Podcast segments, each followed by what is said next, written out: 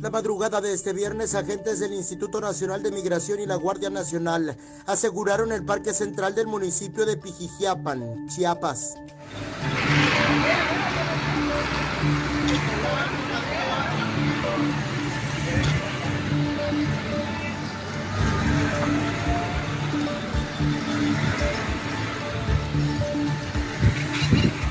Decenas de vehículos oficiales arribaron a la localidad para asegurar al menos unos 300 migrantes.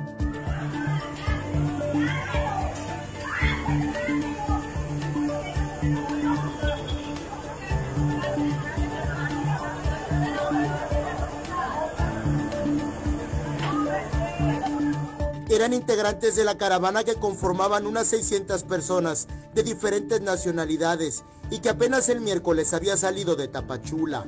Pernotaban en el centro de la localidad costera y se defendieron de los agentes con palos y piedras. Ninguna de las instituciones involucradas comunicó al respecto.